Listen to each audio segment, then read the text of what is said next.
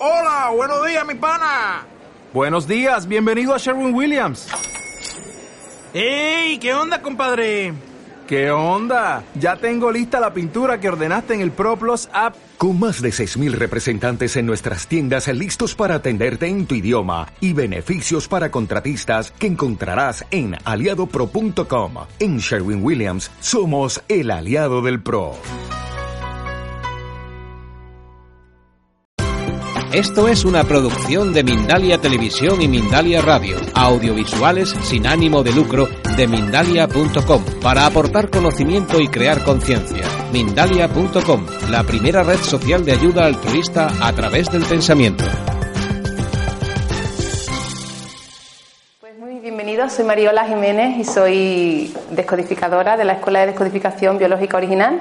Soy terapeuta y formadora de la escuela y os doy, la bienvenida a todos, gracias por venir, para esta charla de proyecto y sentido de transgeneracional. lo que estamos haciendo es dar la información para nuestros cursos que, van a, que vamos a tener en julio de transgeneracional y de proyecto sentido en la escuela. Y la intención con las charlas es explicaros un poquito eh, cuál es la intención de los talleres y para quién va orientado y qué, qué es lo que buscamos cuando buscamos en el proyecto sentido y en el transgeneracional.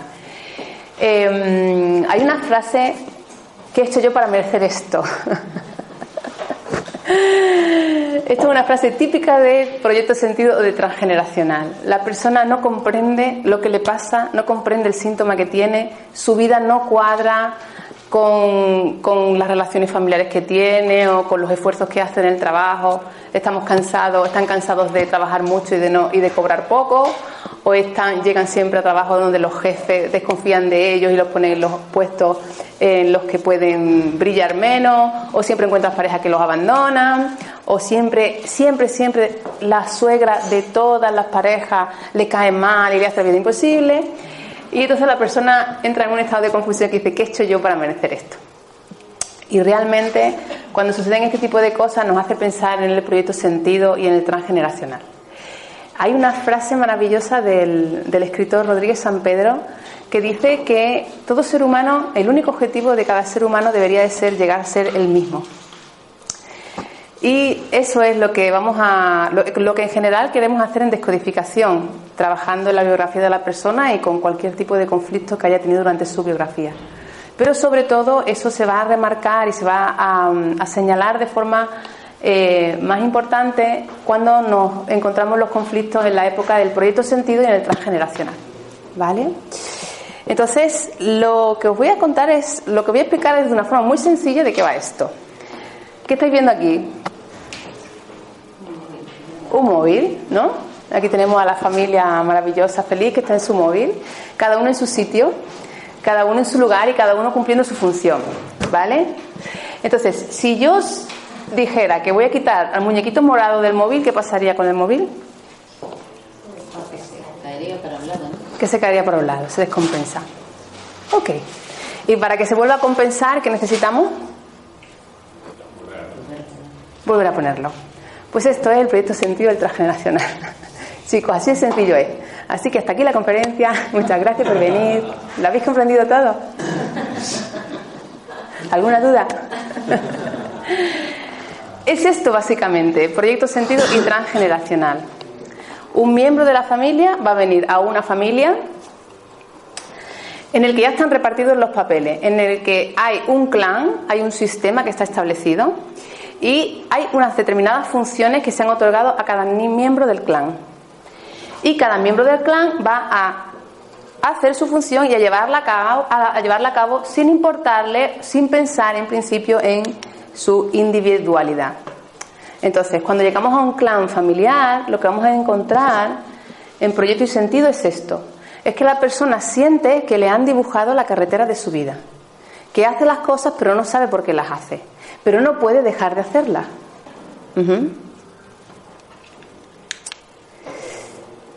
Porque hay un medio. Porque el clan es un medio. Una familia es un ecosistema al que nosotros llegamos y al que nosotros nos adaptamos.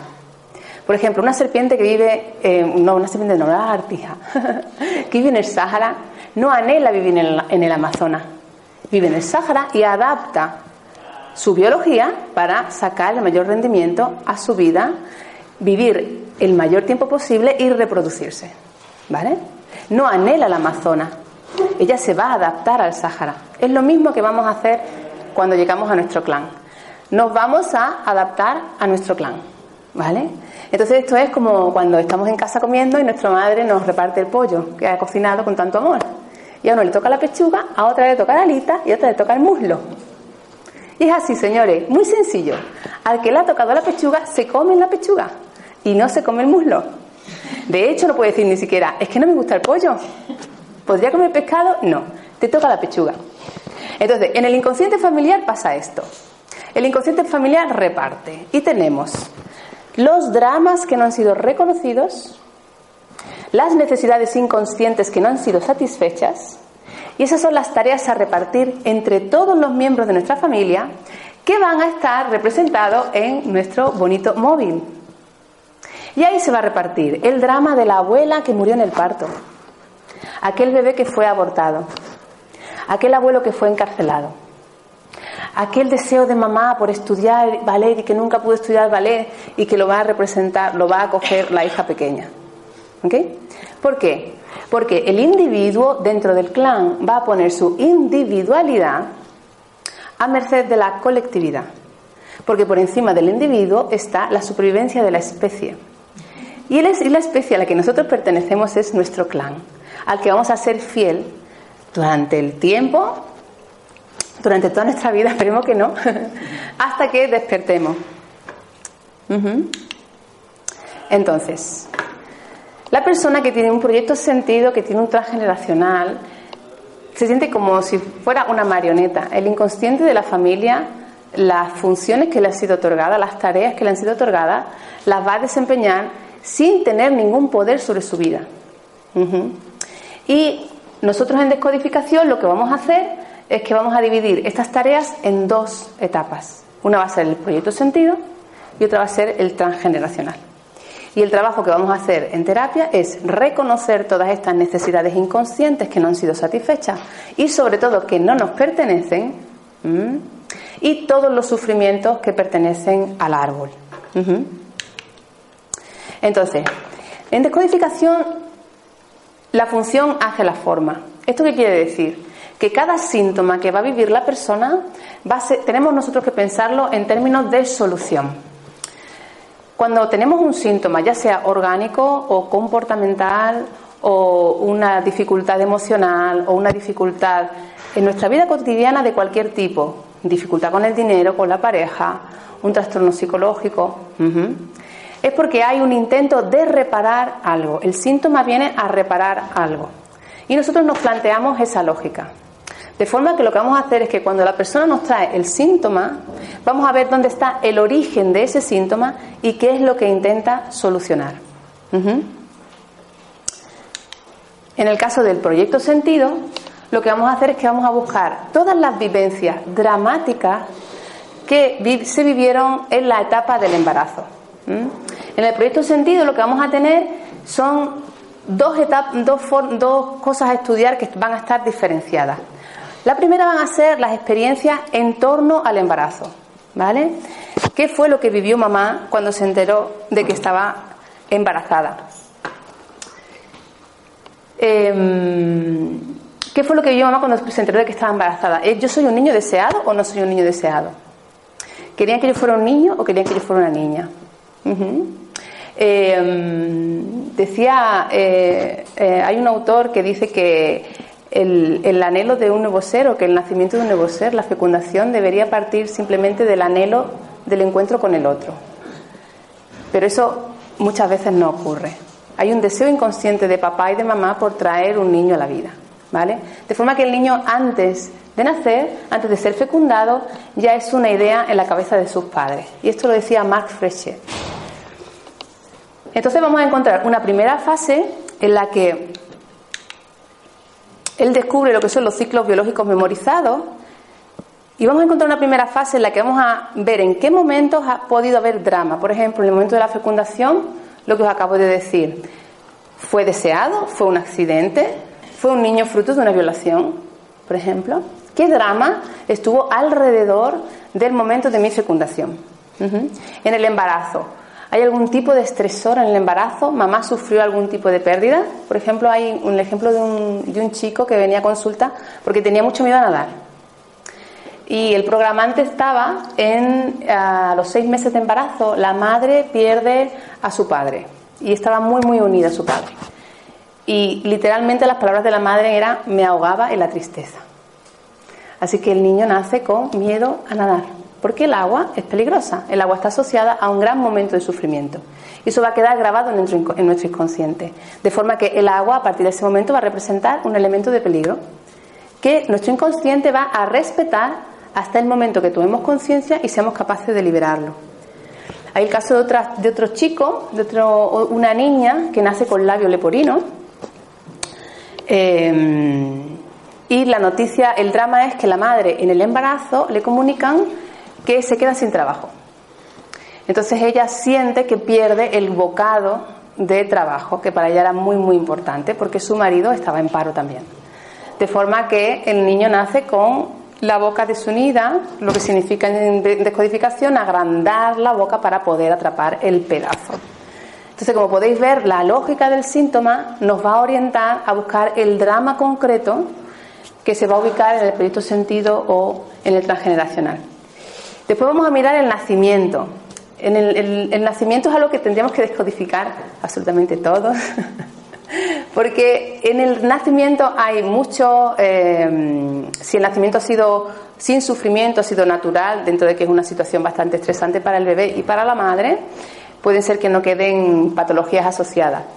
Pero en el nacimiento, dependiendo de cómo el niño haya nacido, va a poder, van a poder expresarse patologías del tipo que pueden tener mm, que ver con una limitación a la hora de ser la persona independiente y de tomar acción. Y esto es lo que descubre Marc Frechet con los ciclos biológicos memorizados. Él es un psicólogo que se da cuenta de que eh, la importancia de los ciclos en la vida de la persona. Y entonces él se da cuenta de que el momento de nuestro nacimiento es el primer momento de autonomía. Es la primera vez que nosotros respiramos por nosotros mismos y que nosotros nos alimentamos por nosotros mismos. De forma que ahí él establece una pauta y dependiendo de la edad y de un cálculo que podemos hacer, podemos ubicar con bastante precisión el origen del síntoma. Entonces, eh, en el momento del nacimiento vamos a tener personas que se han venido con cordón umbilical, han venido de nalgas o han venido de, con forceps. Eh, van a ser personas que puede ser que en el futuro tengan problemas con la autonomía. En consulta había un chico también que tenía muchos problemas, era muy bueno, muy muy buen profesional y siempre estaba trabajando en, en puestos de trabajo en los que le pagaban pues 500 euros y siempre, siempre cambiaba un trabajo y se metía en otro y le, y le pagaban exactamente lo mismo. Y él no comprendía nada. Había nacido con forceps. De forma que en su cabeza, en su inconsciente, queda registrado autonomía, peligro. Por lo que cuando yo voy a ser autónomo, cuando yo voy a ganar dinero, me voy a ganar la vida por mí mismo, eso es muy peligroso, con lo cual mi inconsciente lo va a bloquear y me va a colocar en situaciones para evitar esa autonomía que en mi inconsciente está grabada como peligro de muerte. Y en el proyecto sentido se va a extender hasta la primera infancia. El proyecto sentido va desde nueve meses antes de mi concepción hasta los tres primeros años de vida. Y ahí vamos a investigar, vamos a bucear en todas las vivencias, todos los dramas que pudieron ocurrir en base a la lógica del síntoma, con lo que viene la persona, para encontrar eh, el origen de la patología. Y después en el proyecto sentido vamos a tener también qué es lo que querían papá y mamá para mí. Había el caso de una chica, eh, no, era un chico, que su padre no había podido estudiar y se había quedado con el trauma de poder estudiar. Era un amante de las matemáticas y por la guerra se tuvo que, se tuvo que encargar, encargar del negocio familiar y no pudo, no pudo estudiar y eso lo sufrió muchísimo, porque además tiene mucho talento. Sus dos hijos son matemáticos y no les gustan las matemáticas a ninguno de los dos, pero han estudiado matemáticas. No saben por qué, pero se dedican a las matemáticas. Porque papá quería que eh, ese anhelo inconsciente sigue latiendo en el padre. Entonces, el niño va a estar muy pendiente de captar los mensajes inconscientes de papá y mamá ¿Qué es lo que papá y mamá anhelan? ¿Qué es lo que papá y mamá quieren? Y estos son los proyectos inconscientes, en los que el niño va a procurar traerle a papá y mamá lo que papá y mamá no pudieron conseguir en su vida. Y después vamos a tener en el proyecto sentido todos los proyectos en los que el niño va a cumplir una función en el clan específica, como por ejemplo el hijo bastón. Ese estaba muy, ese se- en Andalucía era muy clásico, ¿no? La última hija no se casaba para cuidar de la madre, ¿vale? Pues todavía hoy hay niños, muchos niños y muchas niñas que son hijos bastones. No se casan, no tienen pareja, no tienen trabajo estable y se quedan en casa con papá y se quedan en casa con mamá. Y no tienen derecho a la propia vida. Vamos a tener los los procuradores, que son los que le van a traer a mamá y a papá el éxito que hubieran querido conseguir en sus vidas y que no pudieron por algún motivo. Vamos a tener también en el proyecto y sentido, vamos a encontrar a los, a los niños que han, nacido, que han sido concebidos para unir a la pareja. Y son los típicos celestinos, que van todo el tiempo uniendo a gente y haciendo que se conozca gente. Y que, em, y que eh, están muy sometidos a esa presión. Y vamos a tener también a los niños que... em, eh, ay, mira, se me dio santo al cielo. Eh, es que estaba pensando en un caso, eh, pero es de transgeneracional. Pero también sirve, también sirve aquí. Eh, ella nace en una familia en la que la madre es muy, muy, muy observadora de las normas. Y entonces ella siente siempre una gran, gran presión porque siempre tiene que ir muy bien vestida, siempre tiene que ir muy bien limpia, siempre tiene que ir muy bien arreglada. Le, importa muchísimo la opinión de los demás y eso lo ha vivido ella de la madre.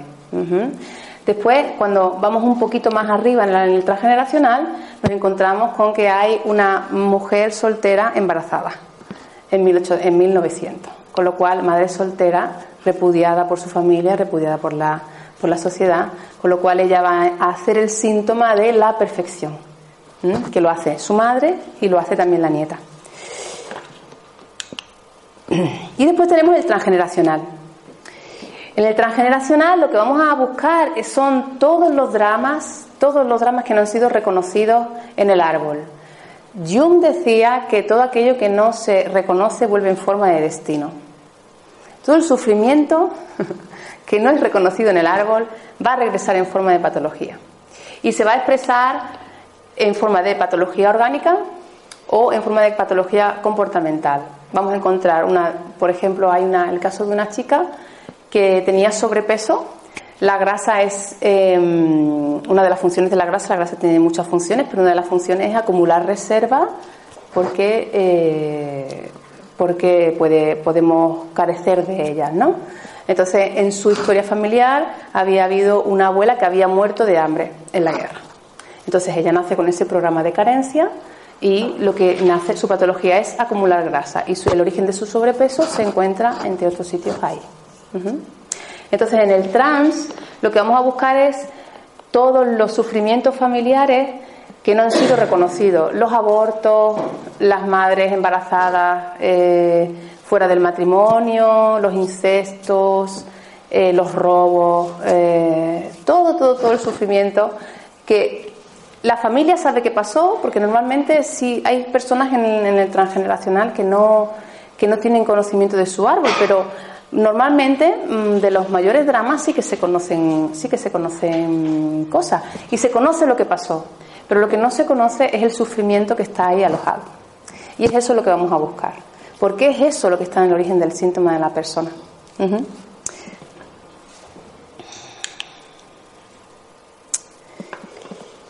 Con el objetivo de romper con la fidelidad familiar. Y como os he dicho antes de la frase de Rodríguez San Pedro, cuando dice que uno debería de vivir su vida con el único objetivo de llegar a ser uno mismo. Imaginaos el móvil de antes, ¿os acordáis? Ok. Imaginaos que quitamos el muñequito y que le decimos al muñequito, ok, ahora tú puedes hacer tu vida y deja que el móvil esté desestabilizado. ¿A alguien le da un poco de cosa que el móvil se quede desestabilizado? ¿Quién ha dicho claro? ¿Quién lo ha confesado? Eso es la fidelidad familiar. El individuo va a anteponer a sus deseos, a sus anhelos, las necesidades del clan. Y es por eso que constantemente, constantemente va a repetir los mismos patrones. Había el caso de una chica que eh, no encontraba nunca pareja. Estaba en fidelidad con una abuela que no había podido casarse con el amor de su vida. Y entonces ella encontraba siempre chicos de los que se enamoraba, con los que se sentía muy afín, pero nunca llegaban a nada.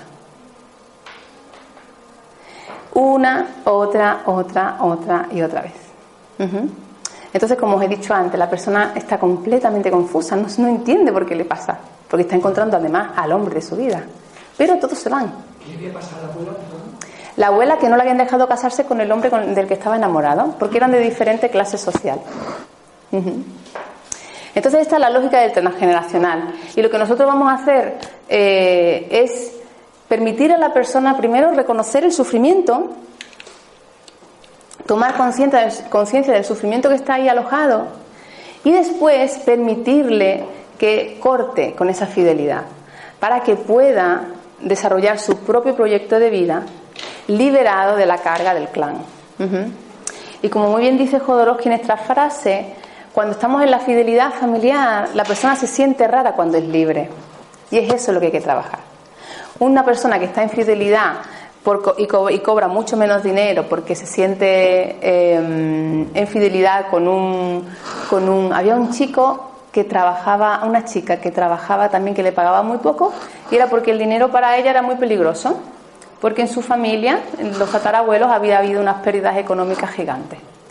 Y, la, eh, y el matrimonio había sufrido muchísimo la pérdida del estatus social, aparte del, del económico. Entonces, en su sistema de creencias estaba alojado dinero igual a peligro. Con lo cual, él no ganaba dinero nunca. Nunca, porque era peligroso.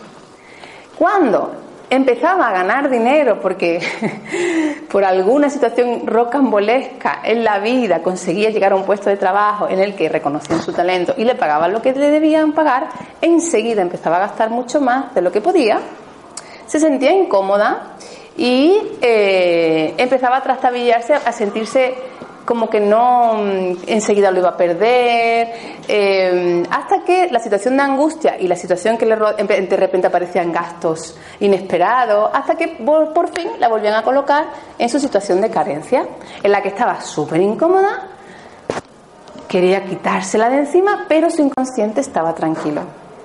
Porque el inconsciente, si esto es lo que nos ha permitido vivir, es lo que va a querer que se perpetúe hasta que se demuestre lo contrario. ¿Ok? Entonces en terapia vamos a reconocer y vamos a devolver el proyecto. Y cuando trabajamos en, tanto en proyecto sentido como, como en transgeneracional, la intención no es la culpabilidad ni el victimismo, sino la responsabilidad.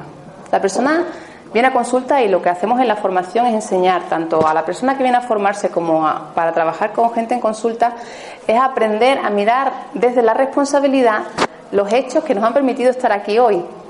Si hubiera habido algún cambio en nuestro transgeneracional, en nuestro proyecto sentido, hoy no estaríamos aquí. Entonces la visión es poder reconocer ese sufrimiento o esas necesidades inconscientes, poder trabajar cuáles son las necesidades, qué es lo que se necesita aportar dependiendo del conflicto que esté, eh, dependiendo de dónde esté ubicado, y devolver el proyecto. Devolverle las necesidades a mamá de ser bailarina. Yo no quiero ser bailarina, mamá. Apúntate a una clase de danza tú. ¿Por qué no? Y yo no quiero ser matemático, papá. Yo lo que quiero hacer es historia del arte. Pero siempre desde la gratitud. Porque siempre estamos hablando del inconsciente. Ningún padre quiere para su hijo eh, sufrimiento. Entonces, de lo que se trata cuando trabajamos en proyectos sentido en transgeneracional, en cualquier, en, descodificación en general, pero sobre todo en estos, en estos dos mm, talleres, es el de despertar y hacer un cambio, porque estamos llenos de posibilidades conectar a la persona con un recurso infinito de posibilidades. Y es lo que dice Chinnata, solo porque estás vivo, cualquier cosa es posible. Lo único que tenemos que hacer es abandonar los viejos patrones que siempre nos tienen enfocados sobre el mismo punto. Para colocarnos en la línea de nuestro futuro, conectados con nuestros propios deseos, con nuestro propio anhelo. Y mm, qué es lo que quiero hacer yo con mi vida, partiendo de mí. Y esta es la última frase de Rodríguez San Pedro en el que, en el que habla de la libertad, de, que debería de ser realmente el, único compromiso que deberíamos de tener, el de la libertad con nosotros mismos. Así que hasta aquí la charla. Si tenéis alguna pregunta, sí, sí. Hay una cosita que os quería comentar antes de, hacer las de, de responder las preguntas y es que casos concretos, personales, de patologías de amigos, familiares, muy concretas, esas no las puedo contestar aquí. ¿Vale? Solo puedo contestaros cosas generales en relación a la charla. ¿Vale? Bueno, entonces te quería preguntar, eh, era, eh, me ha parecido súper interesante. Me alegro mucho. Me ha gustado mucho. Lo ves, lo ves. Y te quería comentar que, bueno, a mí me parece que, bueno, que hay mucha, mucha verdad en esto que dices. Me llama mucho la atención y bueno, yo ya había, oído hablar de esto relacionado con las constelaciones familiares, etc. Y me han gustado mucho los ejemplos que has puesto. Eh, por ejemplo, el de la chica hasta que no encontraba pareja porque la abuela no la había dejado casarse. Sí, sí, sí. Por ejemplo, y otros. Y te iba a decir, ¿cómo se ha arreglado? ¿Podrías ponernos algún ejemplo de cómo se arregló el problema de estas personas? ¿Cómo lo hicieron? Claro, porque lo que hacemos nosotros es trabajar en consulta. Nosotros en consulta lo que hacemos es trabajar con el dolor que no ha sido reconocido. Entonces, hay un aprendizaje terapéutico para aprender a reconocer ese sufrimiento, aprender a expresarlo, a dejar que se Lo primero es reconocerlo, porque la persona está conviviendo con un sufrimiento que no es suyo. Entonces, lo primero que vamos a hacer es aprender en nosotros mismos y enseñar a la persona a que reconozca que ese sufrimiento que está sintiendo no le pertenece. En el momento en el que reconocemos que no nos pertenece, ya lo podemos entregar. Ya vamos a localizar a quién le pertenece. Si es que ha sido en el, si es que ha sido en el proyecto sentido, como te decía, por ejemplo, había otra chica con dificultades en la pareja que no era su transgeneracional, pero era proyecto sentido. Sus padres habían, la habían tenido para unir, la, unir a la pareja. Entonces ella también tenía constantemente dificultades de pareja. Allí donde esté ubicado, hay que reconocer ese sufrimiento, darte cuenta de que no es tuyo y entregarlo. Y una vez que lo hemos entregado, vamos a orientar a la persona hacia un nuevo valor, hacia el suyo propio, que es lo que la persona quiere. Cuando la persona sale de consulta, hay, hay, hay situaciones en, en, consulta que son muy espectaculares, en los que la persona sale de consulta y sale muy liberada ya de la propia consulta. Hay otras personas que necesitan un proceso un poco más eh, de tiempo para adecuarse al cambio. Eh, y lo que hacemos en consulta es orientarla siempre hacia el cambio positivo, hacia los cambios que va a ir notando, porque el sistema perceptivo ya no se va a fijar en lo mismo. Va a fijarse, mira, había el caso de una chica que fue súper, súper interesante, que tenía una memoria de robo. ¿Mm? Y entonces fue a comprar a, un, a una tienda, estaba de viaje y fue a comprar a una tienda un vino, hizo la sesión eh, trabajó esa memoria transgeneracional y lo devolvió el proyecto, ¿vale? Y a partir de ahí sentía, porque siempre sentía que, le robaba, que robaba las cosas, que robaba el tiempo a la gente, que robaba el espacio del otro, que ella siempre robaba cosas, ¿vale?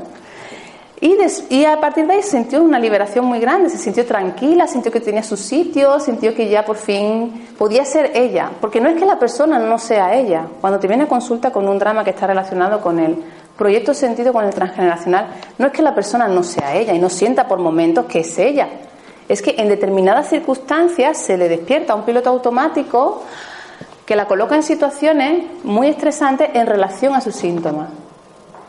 Y entonces le pasó una cosa muy curiosa y es que después de haber revisado el conflicto y haberlo trabajado y sentirse ya muy bien, estaba de viaje, se fue a comprar una, una baratija, no sé, algo que compró, no me acuerdo qué era, y eh, la, compró pero no le gustaba y al día siguiente quiso descambiarla. Y cuando llegó a descambiarla, el dueño de la tienda le dijo que esa que traía la había robado, que la acababa él de ver. Es decir, se revisaba el conflicto. Ella fue puesta otra vez ya con todo sanado en la misma situación, inconscientemente. ¿Vale? De forma que ella se quedó. Y claro, le explicaba al hombre, no, yo no, lo, yo no, esto no lo he robado, yo esto yo he venido aquí, pero totalmente tranquila. Antes lo hubiera vivido con aprensión, me lo contaba. Antes lo hubiera vivido, vamos, me hubiera, hubiera puesto fatal, angustiada, hecha polvo. No, no, no. Lo vivió súper tranquila, le dijo al hombre, no, yo no lo he robado, lo compré ayer, no se acuerda usted de mí, ¿no? Y el hombre, no, no, no, usted me lo ha robado, no sé qué, no sé cuánto. Entonces ella ya se dio cuenta de que el hombre, no sé, algo le habría confundido con otra persona o completamente, completamente tranquila. Es decir, las situaciones que antes le llamaban la atención y le hacían reaccionar, ya no le hacen reaccionar. Ya no se conecta a ella. Y eso es lo que pasa cuando trabajamos en el trans. Eso es lo que pasa en cualquier conflicto, perdón, en descodificación. Pero cuando trabajamos en el trans y en el proyecto sentido, eh, se observa de forma muy, muy evidente. Y eso, aunque ella no supiera exactamente de dónde le procedía esta sensación que tenía ella de haber robado a la gente, que a lo mejor le había venido de algún antepasado. Claro, un antepasado suyo había robado. ¿Y, ¿Y, cuál es la diferencia entre biodescodificación y, y constelaciones familiares? Yo pensaba que esto era... No te lo sé decir. Yo las constelaciones familiares no, no sé... Eh, no sé cuál es la técnica, no la conozco como para poder decirte. La descodificación lo que aporta es que es muy precisa. La persona viene con un síntoma y nosotros vamos a buscar en base a ese síntoma que es muy lógico porque está intentando aportar una solución, el origen, la necesidad que está descubierta y que originó el síntoma. Nosotros siempre pensamos en el síntoma en términos de solución. Entonces vamos a buscar eh, a lo largo de la biografía de la persona, en el proyecto sentido o en el transgeneracional, qué está solucionando ese síntoma, qué está poniendo de manifiesto. Si una persona tiene lo normal en un, en un, ser humano es que cuando llegue su etapa de pubertad, nosotros ya no, pero en nuestro cerebro biológico está arcaico, está instalado en el neardental, de forma que un adolescente ya debería de poder cazar el mamut y valerse por sí mismo. Cuando una persona no, no se vale por sí misma, no es independiente económicamente, por ejemplo, está expresando que hay unos problemas con la autonomía. Entonces, si a mí me viene una persona a consulta diciéndome gano muy poco dinero, trabajo mucho y gano muy poco dinero, me va a hacer pensar que a lo mejor, a lo mejor ha habido un parto difícil. Porque la primera edad de autonomía es el parto. ¿Vale? Entonces nosotros en descodificación pensamos de forma muy lógica. Y esa es la gran aportación de la descodificación. La lógica del síntoma, porque siempre pensamos en términos de solución. ¿Qué se está solucionando con este síntoma? Ya sea comportamental, ya sea orgánico, ya sea una dificultad. ¿Mm? Me gustaría saber si en, en tu trabajo, en nuestro trabajo, eh, de alguna manera con las vidas anteriores. Sí. Si surgen o si. Mm. ¿Las vidas anteriores a qué te refieres con las vidas anteriores? ¿Con Pues- las reencarnaciones te refieres? Sí. Ah. En realidad nosotros las vidas anteriores no, la- no, las, no las vimos así, nosotros lo, lo vimos como transgeneracional, son los dramas de la familia. No es que la, en consulta trabajemos con la sensación de que la persona está en una vida pasada. En general vamos a trabajar con, con los dramas de la familia. Pero si hay una persona que de repente te dice estoy en una vida pasada y soy una, una chica en el medievo y ahí hay un, un sentir profundo y hay una emoción y hay, un, un- y hay algo real que yo estoy viendo que realmente está pasando, voy a trabajar con ello también, no me importa. Si, lo que, si hay una reacción real y hay un, sentimiento, una emoción y un- y una sensación corporal alojada. Y sobre todo si después trabajo y veo que ha funcionado. Pero en general nosotros vamos a trabajar sobre el árbol.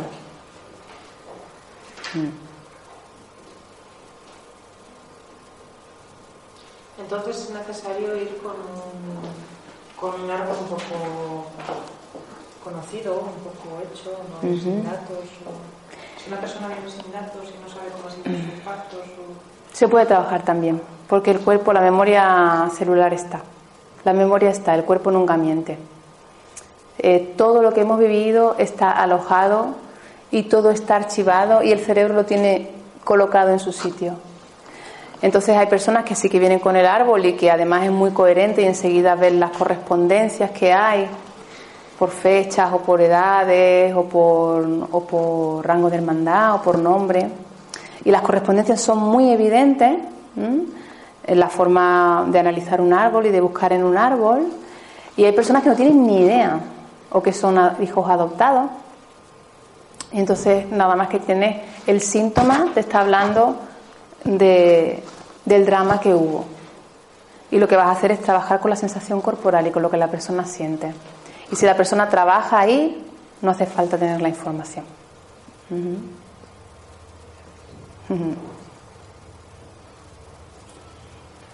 Y yo lo que pienso que si esa manera de ver, conforme has dicho al principio, mirando el móvil que se descompensa, no va un poco en contra de los principios del universo, porque en el universo todo se mantiene porque está íntimamente relacionado, pensando en el mismo átomo.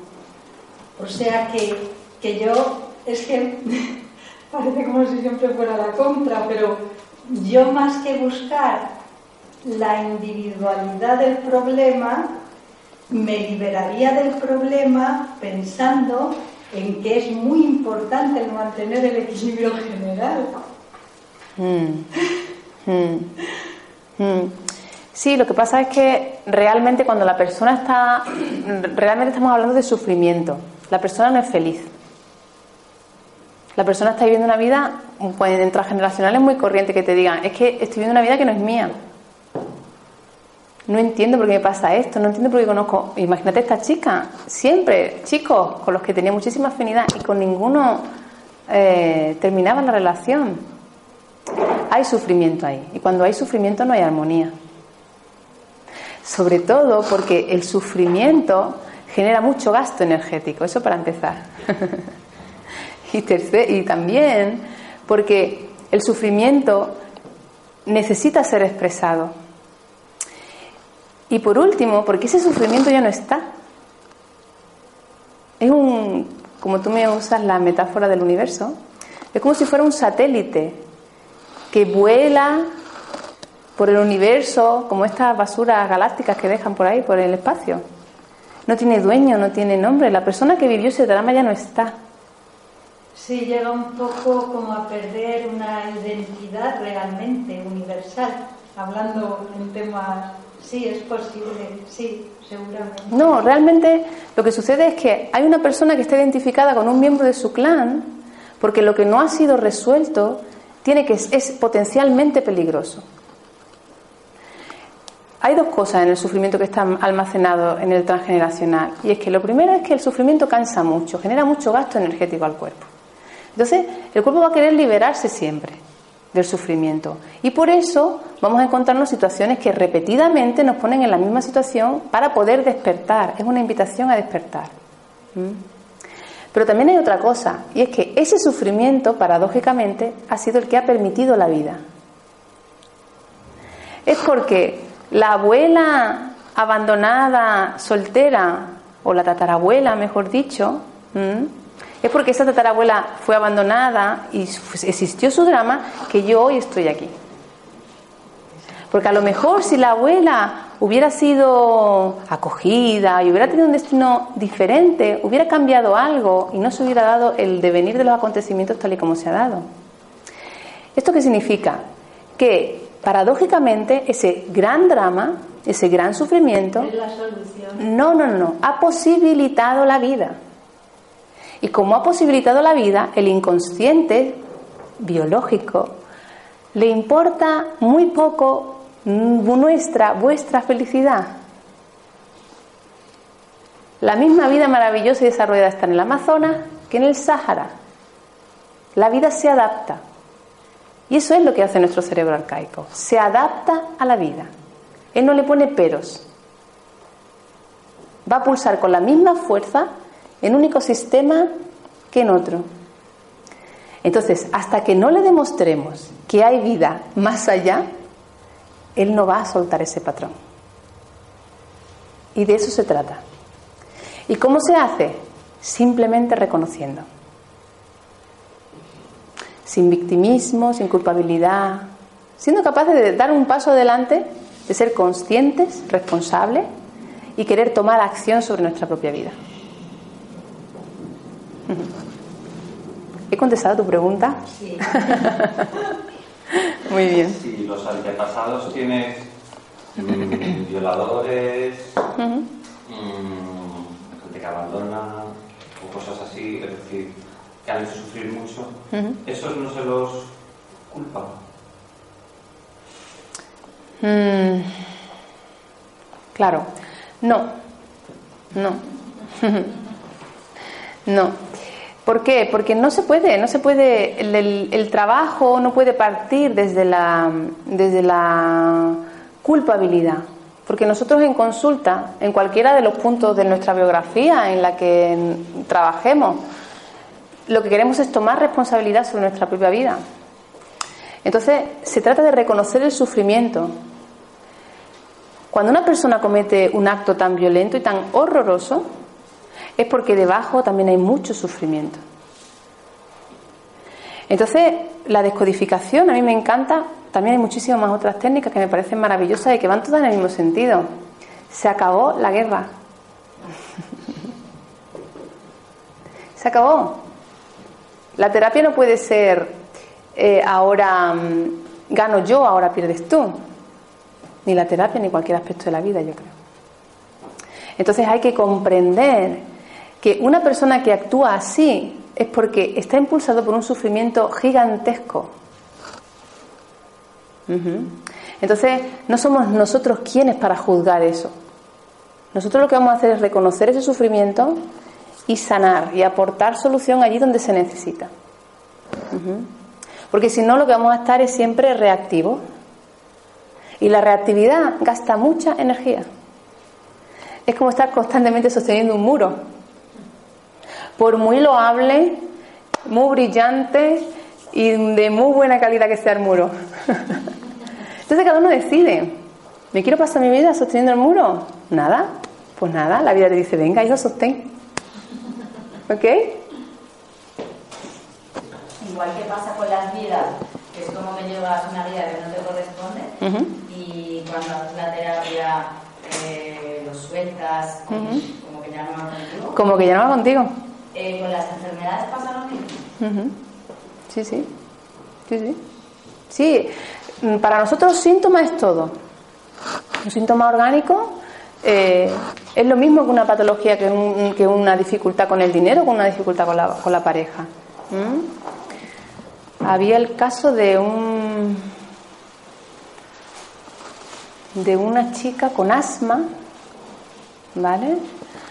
Eh, que el origen de sus síntomas estaba en que su bisabuelo había, había sido encerrado en la guerra y había tenido que esconderse y, y había tenido que, que pasar escondido no sé cuánto tiempo para que no lo encontrara.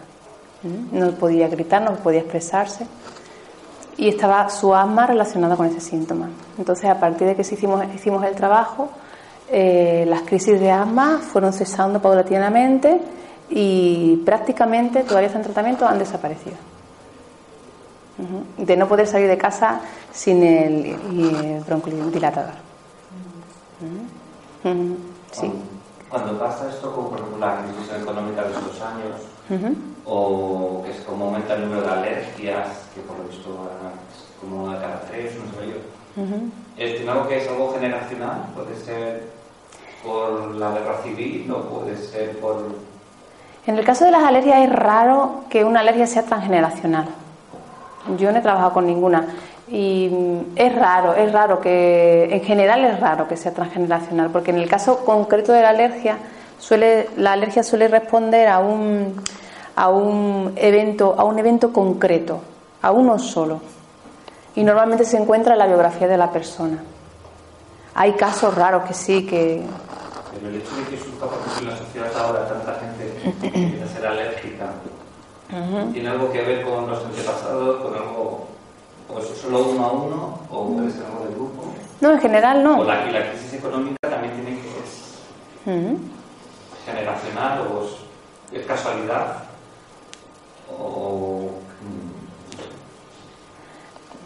No sé si me explico. No, ¿cuál es la pregunta? El hecho de que surja la crisis, es decir, la, la gente va, tengo problemas económicos, voy y resulta que tenemos antepasados que tal, ¿no? Sí. Pero cuando soy yo, el vecino, el otro, mi prima, el marido de mi prima, tanta gente a la vez, es por algo, tiene algo. Ujú. Eh, ah, hombre, así a form- de forma... eh, yo no te lo podría analizar así de forma tan general, porque nosotros trabajamos con conflictos eh, muy concretos. La crisis económica mm, que va a generar drama y que va a generar sufrimiento, absolutamente sí. Que no todo el mundo que está en la crisis económica está padeciendo la crisis económica, también. Que no todo el mundo que ha tenido pérdidas eh, económicas lo ha vivido como un drama, también. Nosotros siempre vamos a coger la situación concreta de la persona y vamos a ver que detrás de una patología hay un drama. Porque en- detrás de un drama siempre hay estrés. Es normal que en una situación en la que está viviendo el país con un estrés añadido por la economía, pues es muy normal que aumenten las patologías. Pero siempre hay que mirar la patología concreta de la persona y ver de dónde parte. Porque no es lo que nos sucede, sino es cómo lo vivimos. No tenemos por qué todo vivir un cambio de trabajo, un despido, como algo dramático, como algo que te haga entrar en conflicto y que, te, y que esté en el origen de una patología. Se puede vivir como una oportunidad o como, mira, por fin me voy a mudar a donde por fin quiero. Estaba deseando irme de, España o yo qué sé, o, irme al campo a vivir y ahora esto me da la oportunidad. Mm. Pero no hay entonces un, unos antepasados. Globalmente unos antepasados comunes no, no es que no es que no nos lo planteamos de esa forma. Tiene que partimos de lo concreto para ir a buscar en lo concreto y después sí se pueden observar determinadas patologías en determinadas situaciones pero siempre tenemos que partir de lo concreto o sea, de la, la economía en general, yo no te puedo decir, pues mira, sí, incide más en este tipo de síntomas. Hay gente en la que sí, hay gente en la que no. A lo mejor eso puede tener que ver con el... Tú estás hablando del el proyecto sentido y el transgeneracional. Son Ujú. como las dos fuentes de las que puede venir. Entonces No, pero también la biografía de la persona, ¿eh? ¿Cómo? También la biografía de la persona. Ah, la biografía de la Sí, persona. claro, claro. Entonces, él, por ejemplo, te está preguntando si las alergias pueden venirte por tus antepasados, pero que a lo mejor te viene por el proyecto sentido como sociedad, que a lo mejor nos sentimos más dependientes de la tecnología, yo, yo qué sé, y nos creemos que no nos podemos valer por nosotros mismos, y a lo mejor por eso manifestamos. Vamos, que, que a lo mejor viene por otro lado. Mm, Mira, por ejemplo, en, en las zonas desnutridas del mundo, el cáncer de hígado tiene una mayor incidencia. Porque el hígado se encarga de gestionar las reservas. Y eso es así. Entonces, es- ahí se puede entender la lógica del síntoma. Se puede observar una mayor incidencia de cáncer de pulmón en zonas de guerra, porque el cáncer de pulmón tiene que ver con el miedo a morir. Ahí sí se observa una incidencia. Pero la cuestión de carencia económica, si la persona lo vive como carencia, hay que ver cómo lo vive la persona. Es que es específico, es que un hecho en sí mismo no determina que tú hagas una patología A o B. En una misma, en una misma familia, con una misma situación, diferentes miembros, van a, ahí va a haber unos que van a hacer patología y otros que no. Unos que lo van a aprovechar como, como acicate y otros que van a hacer patología, otros que se van a quedar neutros. En el caso concreto de la economía, que me dice, yo no, no puedo establecer así una generalidad. Una cuestión muchísimo más concreta que pudiera apuntar a un, a un síntoma mucho más concreto, como los dos que te acabo de decir, ahí sí.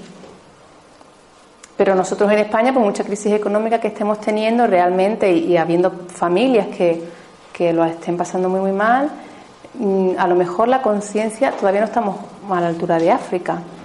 ¿No? No tenemos esa imagen, ¿no? ¿O sí? No, en general no. Hay casos muy extremos, pero no es la generalidad. Y si tengo ya, última. Sí, sí, sí, sí, claro. Y si tengo eh, sobrinos o y tengo yo dificultades en vida alguna, ¿esto sirve para que ellos no hereden? Mm, Sí, sí, sí. Sí, cuando nosotros trabajamos en, nuestro, en nuestros conflictos, lo que hacemos es que liberamos a las generaciones futuras de hacerlo, porque ya la necesidad está expresada, está reconocido el sufrimiento, con lo cual ya no, ya no es, ya no es un programa que nos llame, ya no es algo que nosotros, por lo que nosotros nos sintamos atraídos, ¿no? Con lo cual liberamos del conflicto al, Claro, lo que pasa es que la. mm, O sea, yo si me libero de algo, Ujú. mi madre se libera o mi abuela se libera. mm, lo que seguramente va a suceder es que va a haber. ah, mm, Yo he tenido experiencia de, casos en los que las generaciones por arriba no hacen absoluta. No es que no hagan nada, sí que normalmente sí que hacen algo, sí que hacen un movimiento. Pero sí se puede dar el caso de que el- la transformación de la persona, del descendiente, a los antecesores no les interese absolutamente para nada. Pero vamos, para nada. Y yo me libero de toda mi carga ancestral y mi madre y mi padre siguen siendo igualicos. O sea, así. Después sí se da, que también es muy bonito verlo, como cuando una persona acude a terapia y, des- y desconecta ella el conflicto, cómo el entorno reacciona. Y reacciona la madre, reacciona el padre, y reacciona la abuela. Ah, claro, por esto era. Porque daros cuenta que es como, es como cuando hay un drama, cuando hay una necesidad que no está satisfecha, es como si el cerebro estuviera constantemente jugando a la gallinita ciega, con un pañuelo puesto y no encuentra nunca la gallinita. Está constantemente buscando cuál es la pieza que falta, cuál es la pieza que encaja. De modo que cuando la pieza encaja, todo el mundo se relaja, porque todo el mundo comprende. Y esa es la maravilla de la descodificación en el trabajo, tanto en proyecto sentido como en transgeneracional, como cuando trabajamos con la biografía. Cuando le ofrecemos a la persona la pieza que le falta, dicen, "Ah, por fin, y todo el mundo cae. Y hay muy bonito, que yo lo he visto, de familias que enteras participan del proceso, pero también hay otras familias que no, porque cada uno está en su nivel de conciencia y eso también hay que respetarlo. Pero lo que sí está claro es que si tú liberas para ti, los descendientes, para los descendientes liberas. Eso sí está. Claro. Y para poder este, descodificar a estas personas, ¿es necesario que se involucre la familia o- o no es necesario? En principio, de- depende del. No, en principio no. O sea, la persona cuando toma responsabilidad por trabajar con su problemática, con su patología, es lo que hemos dicho, es lo que he dicho antes. Se trata de tomar responsabilidad sobre nuestra propia vida. Entonces nosotros no necesitamos que mamá venga o papá venga o el abuelo venga. Pero sí es verdad que si podemos, si hay miembros de la familia que quieren participar del proceso terapéutico, pues es mucho más rico y sobre todo es que es muy regenerador para la familia, para el clan. Mm. Pero en principio tú no necesitas que tu familia te respalde, porque, porque se trata de eso, de recuperar tu poder sobre tu propia vida. Te decir, cuando has puesto el, el móvil, que Mm. quitas una pieza y se desequilibra, Mm. y entonces has comentado, has hecho una pregunta que me ha gustado mucho, y dices, bueno, entonces, ¿tú quieres, digamos, vivir tu vida y dejar el móvil descompensado? Ujú. Entonces, claro, parece que aquí eh, parece que no hay una buen- buena solución para todo el mundo, ¿no? ¿Es posible que tú vivas tu vida y que el móvil se equilibre? O sea, que todos ganen, que tú puedas vivir tu vida y no se quede... o, o es que tenemos una suposición errónea. Eso es lo que hace la fidelidad familiar. Pero realmente no podría yo dejarlo esto re- arregladito, una chapa pintura. No, O, Pero- no, no se desequilibra. no, es que, ¿sabes lo que pasa? Que en realidad la, la pregunta que tú estás haciendo mm, parece lógica, pero no lo es. No estoy seguro que no es nada lógico. Claro. No, ¿Sabes por qué? No es que no sea lógica, es que hay una sutileza ahí que parece que es, eh, que es todo lo que estás proponiendo es lógico, pero no lo es. Y te voy a decir lo que es. Y es que es lo que le pasa a esta chica cuando la acusan de robar. Ella ya no está en ese conflicto. Con lo cual le da igual.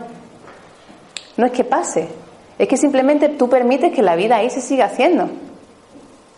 Pero yo ya no estoy involucrado ahí. Es Yo En ese respeto. momento ya te da igual si está equilibrado o no está equilibrado. Ya, Te da ya igual. ello solo se moverá. Exactamente. se. Porque ya cada uno, porque cuando nosotros hacemos el proceso de, de trabajo, tanto el que aprendemos para hacer para nosotros como para ayudar a la persona en consulta a guiarla, es el de tú poder conectarte con tu propia individualidad y poder respetar que el otro haga su camino. ¿Y cómo superas el miedo a dar ese paso? Porque yo alguna vez tengo esa sensación de decir, quiero hacer esto, pero siento como una presión que no sé de dónde viene, que yo creo que es esto que tú dices, la presión, la lealtad a la familia. Ujú. Entonces, de alguna forma, no lo terminas de hacer. Claro. Entonces, ¿tú cómo te convences a ti mismo de que si tú lo das, va a ser bueno? Claro, es que eso no es un proceso mental. Porque es lo que, lo que sucede en descodificación. Nosotros no enfermamos porque tengamos un pensamiento negativo. O, un- no es intelectual la enfermedad. Lo que tú estás hablando es de un síntoma. Hay una limitación ahí que hay un síntoma muy claro. Entonces, eso no se trabaja a través de la mente, en el sentido de razonando con ello. Eso es visceral. Eso es que yo, te digo, eso es que tú le dices a tu víscera que no, que sí, que sí, vente por aquí, vente por aquí. Es lo que he dicho antes de Jodorowsky. Lo que dice Jodorowsky. Un pájaro que nunca que se ha criado en una jaula piensa que volar es una enfermedad. Yo te puedo decir las mil y una, que es lo que tú intentas decir por lo que veo, virtudes de hacer A, pero tu cuerpo te lleva a B. ¿Por qué? Porque B ha sido lo que te ha permitido a ti vivir. Entonces, lo que tenemos que ver ahí es si hay un bloqueante, ¿vale? Si hay un miedo al cambio, qué tipo de bloqueante está. Una vez que se trabaja, puede ser que la persona se libere y la persona mm, de repente encuentre su- sus propios recursos y sea capaz de desprenderse del proyecto de los antepasados o de, o de mamá o de papá, ¿vale? Pero puede ser que hagamos la sesión maravillosamente bien y que de repente siga anclado en ese miedo, como por ejemplo tú dices, o en otro.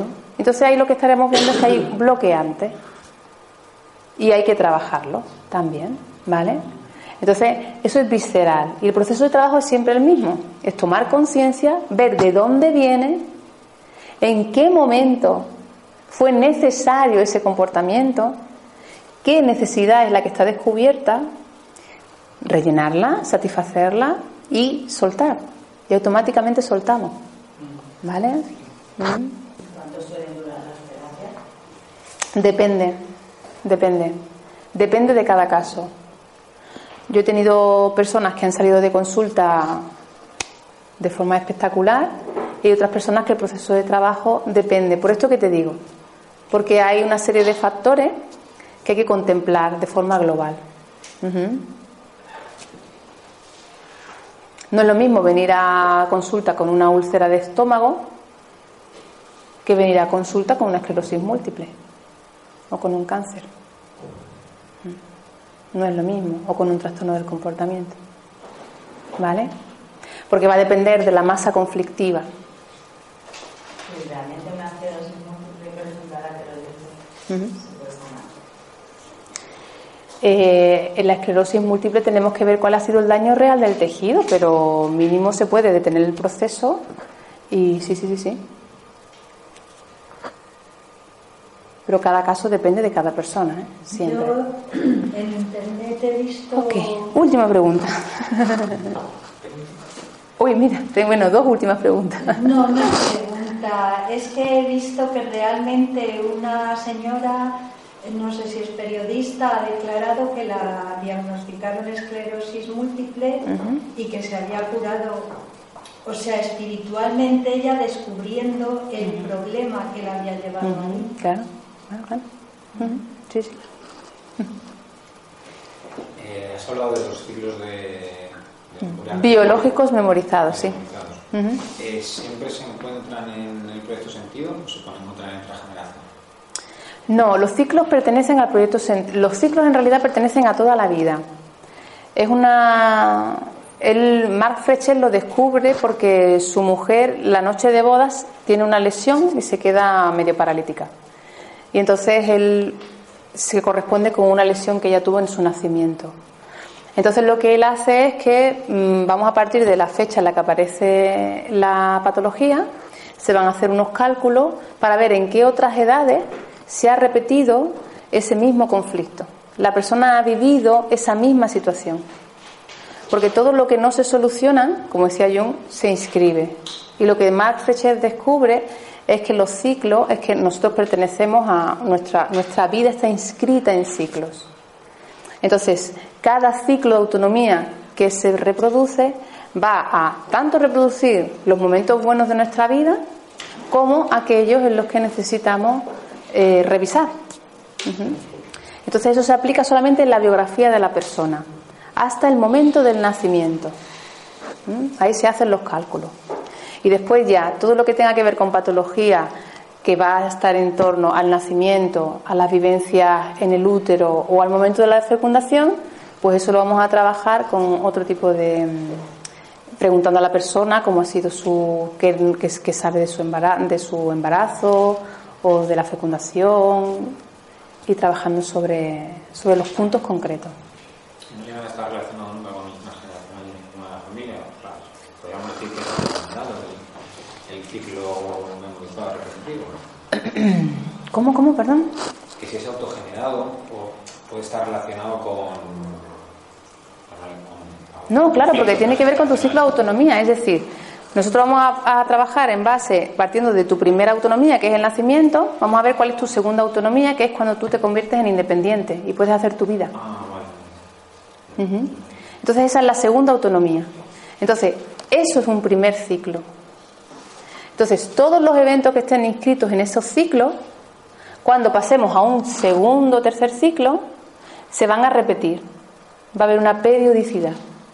Y nosotros vamos a sacar el cálculo para ver en qué momento está el origen en la vida de la persona.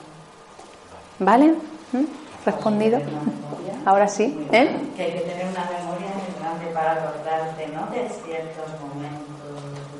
Mm, bueno, el inconsciente lo tiene todo alojado. ¿Mm? Si confiamos un poquito en él, y le dejamos a él eh, que él, él tiene toda la información. Si nosotros se la pedimos, normalmente la da. Normalmente la da. Y si no la da, como ya he explicado antes, podemos trabajar con el cuerpo. No hay problema. Ok, chicos, pues muchísimas gracias a todos por asistir.